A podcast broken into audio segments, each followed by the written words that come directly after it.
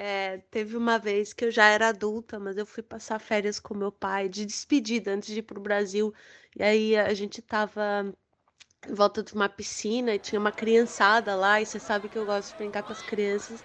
Aí botei todo mundo pra brincar de cabra cega, expliquei como era o jogo, e a gente começou.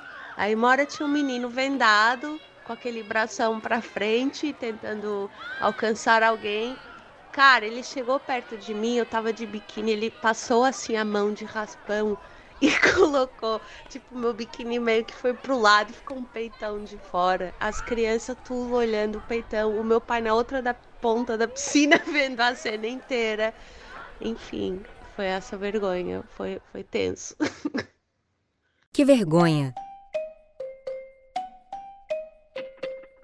Olá, eu sou o Dó da Vilhena, arroba Dó da Vilhena no Twitter.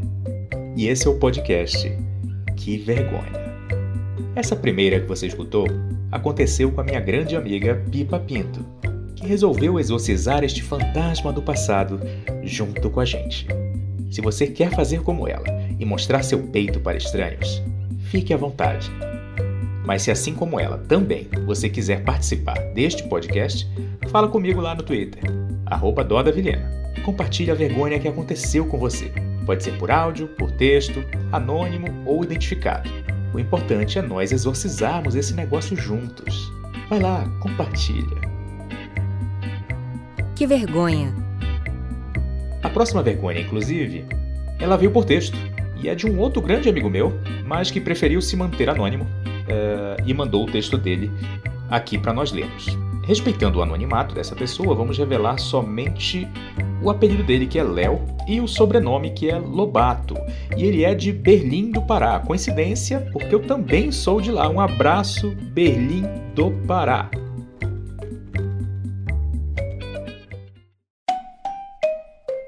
Vergonha de Léo Lobato. Era tipo 2000, 2001. Fui com dois amigos, o Pau X e o Boto, no recém-inaugurado McDonald's Drive-Thru, Belém. Estava lotado, como todo domingo. Chegamos, estacionamos, ficamos na fila. Aproveitei para ir ao banheiro e pedi para o pau X fazer o meu pedido. Na volta do banheiro, vi que estava na nossa vez de pedir. Cheguei no caixa e dei um tapa na bunda do pau X, que talvez tenha sido forte demais.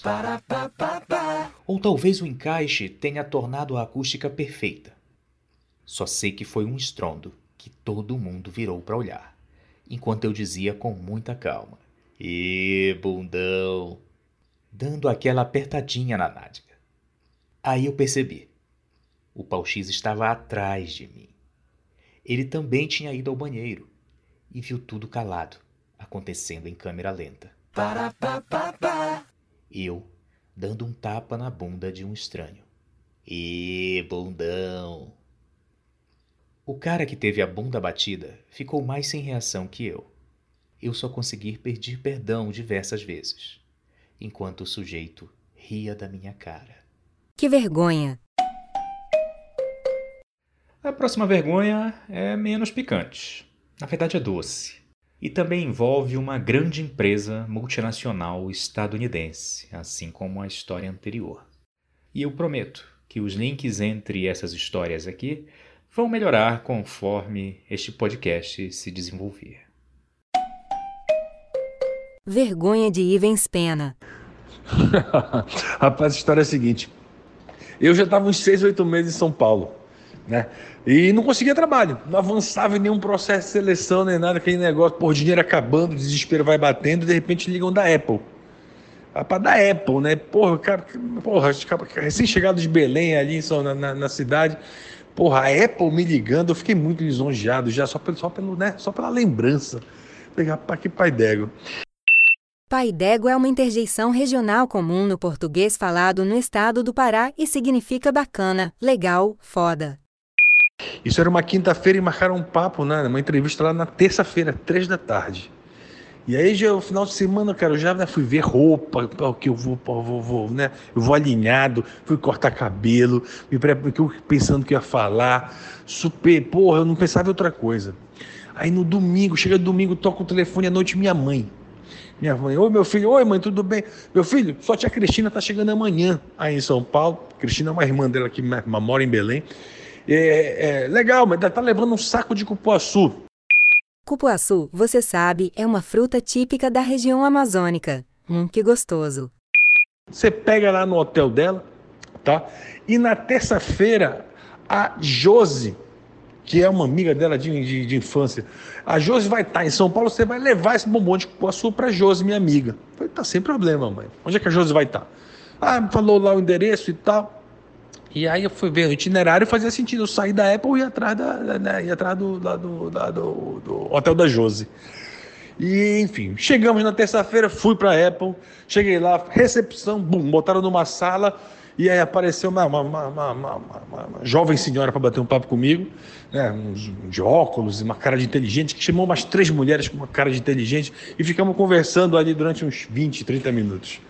E num dado momento ela olha para o meu currículo e fala: Estou vendo aqui que em vez que você tem, tem inglês fluente, né? Eu falei: Sim, sim, tem, pois não. Podemos mudar o idioma da entrevista? Eu falei: Claro. Óbvio. E ali, companheiro, começou um calvário de uns 15, 20 minutos, eu não lembro bem quanto, era, quanto tempo era aquilo, mas eu não conseguia responder né, de fato as perguntas dela, é, delas todas, na verdade. E eu entendi, eu entendi, o que elas queriam dizer, mas não conseguia me expressar. Ou seja, né, eu entendi inglês, mas não falava inglês. Eu percebi esse dia, na verdade. E foi um constrangimento tal ao ponto que chegava no final da entrevista, uma hora uma delas, né, tomada de pena, botou um ponto final naquele, naquele, naquele, naquele sofrimento, finalizou a entrevista. E eu estava tão constrangido de ter tomado tempo daquelas quatro mulheres que na minha cabeça super mulheres importantes trabalhar na Apple, né? Deve ser muito importante. Eu estava tão constrangido de ter tomado o tempo delas que eu, minha única reação, assim, eu nem pensei, eu só abri a mochila, peguei os bombons de cupuaçu da tia Josi e fui distribuindo entre elas, assim, botei quatro para cada. É, eram três quintos de bombom da tia Josi foram, foram para as mulheres da Apple ali. E elas atônitas, me olhando sem entender nada, né, com os bombons de cupuaçu na mão. E eu saí de lá, muito triste. Fui até, a, a, a entreguei o que tinha de resto de bombom para tia Josi. É, uma semana depois eu estava no cinema com a minha uma, uma, uma namoradinha da época, estava vendo aquele filme A Origem, do Christopher Nolan. Christopher Nolan é um diretor que faz filmes longos com muitos barulhos. No meio do filme tá com o telefone, porra, eu atendi baixinho, assim, não, não tinha ninguém na sala de cinema, deu, deu para atender baixinho. Era da Apple dizendo que, obviamente, a vaga não ia ser minha, que não tinha avançado no processo. Mas eu, eu, eu voltei para a poltrona, não falei nada, eu só dei uma, uma boa risada lembrando das caras dessas mulheres com um monte de cupuaçu na mão, me olhando sem entender nada. Que vergonha! O caso a seguir é pessoal e não envolve Cupuaçu, mas também se passou em Berlim do Pará. Lembra que eu falei que eu sou de lá? Pois é, eu lembrei disso hoje, rapaz. Olha aí, né? Piuí, piuí, piuí, bota a mão no meu ombro. Piuí, piuí, piuí, não deixa o trem descarregar.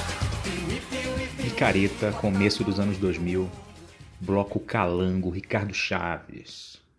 E nessa nessa noite eu consegui chegar junto de uma moça que eu tava de olho na época e tal. A gente ficou, bloco acabando e tal.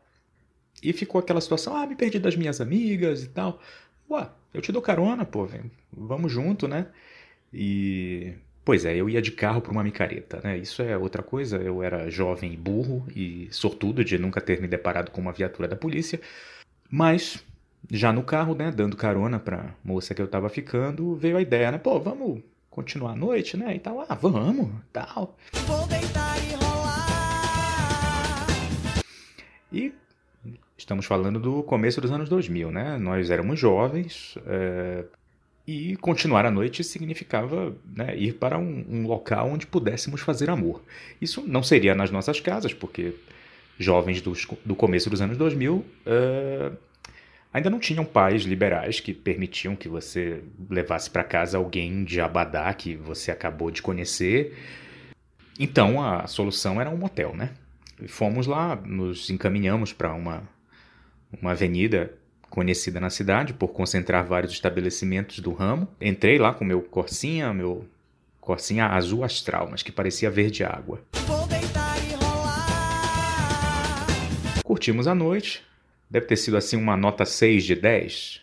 Na época a gente não, a gente assim dessa idade não sabe que transa mal, né? Eu devo ter achado que eu abafei. E aí resolvi ligar pra portaria para pedir a conta, né? Já tínhamos pedi a conta, olha por favor a conta. E aí fui olhar na pochete do bloco, né? Que você ganhava no, no kit Abadá, você ganhava o short, a pochete, a mamãe sacode, o boné. E aí fui olhar na pochete. É claro que eu não tinha dinheiro. Porque estávamos vindo de um bloco de carnaval. O pouco dinheiro que eu levei já tinha sido empregado em cerveja. É, não sobrou nada. Só tinha a minha carteira de motorista na, na pochete. E agora como é que paga? Falei para ela, já morrendo de vergonha, ela ficou puta da vida. Tipo, como assim? Você me traz pra cá e, e, sem dinheiro? Porque eu tenho, sei lá, ela devia ter cinco reais. Porque eu só tenho cinco, tal. Digamos que na época um motel custasse 15, 20. Aí eu, caramba, e agora, né? Tipo, não tinha uma solução fácil, né? Época sem celular, não tinha Uber. Liguei de novo lá pra portaria. Eu falei, ah, moça, tipo, então, aconteceu isso, né? Tô, pô, sem dinheiro, vindo aqui da, da micareta ali. Vou deitar e rolar. Eu pensando, pô, vou ter que deixar minha carteira de motorista, talvez, né? Tipo, vou em casa, volto, pego o dinheiro e, e resolvo. Aí ela, olha, não, não, não vou aceitar documento, porque um monte de gente faz isso, de deixar o documento aqui e nunca mais volta. Mas, ó, você tá de carro, né? Então, deixa o step do seu carro. Pô, boa solução, né? Sei lá, se hoje um pneu de um carro 1.0 custa 400 reais, na época não, não era isso, mas era um valor considerável, né? É, algumas vezes superior ao que, ao que tinha custado o quarto. E, ah, beleza, né? Deixar o step aqui, é, deixo a moça em casa, passo na minha casa, pego um dinheiro e volto aqui para pagar. Aí tá, fomos lá, tipo, ela me ajudou a tirar o step do carro, e aí, ó, beleza, quando eu fui ligar o carro, a bateria tinha riado. Não sei se eu deixei o farol ligado, alguma coisa, mas o meu Corsinha era velho também, era um Corsinha 94, isso era 2000 e pouquinho. Então ele já estava um pouco sambado, né? Aí eu pensando, cara, agora né, o que, que eu vou fazer? Vou, vou, ter que ligar pro seguro, esperar o seguro chegar aqui. Aí um funcionário do motel que estava ali na portaria, não, tem uma oficina aqui do lado, eu posso chamar um rapaz. Ele vem aqui, faz uma chupeta, e aí o, o rapaz veio, da oficina veio com aqueles carrinhos que dá carga no carro e tal. Já devia ser sete e meia, oito da manhã, já tinha amanhecido. E aí fomos, né? Consegui, deixei o step de garantia e fui deixar a moça em casa para depois voltar com o dinheiro. Ela não falou comigo o caminho inteiro de volta, né? Era o, o motel era um pouco afastado do centro da cidade, então foi um, um caminho relativamente longo de volta. Ela não falou comigo, nem nessa volta e nem nunca mais. É, não sei se pela vergonha da situação do step ou se pela transa nota 6. Também fica uma dica aí para você que quer dar um golpe num motel, sei lá, alugue um carro, diga que você não tem dinheiro e ofereça o step. Como o carro é alugado, você deixa o step lá e. Ah, mas depois o aluguel do carro vai cobrar o valor do step, né? É. Pô, não faz isso não. Que vergonha!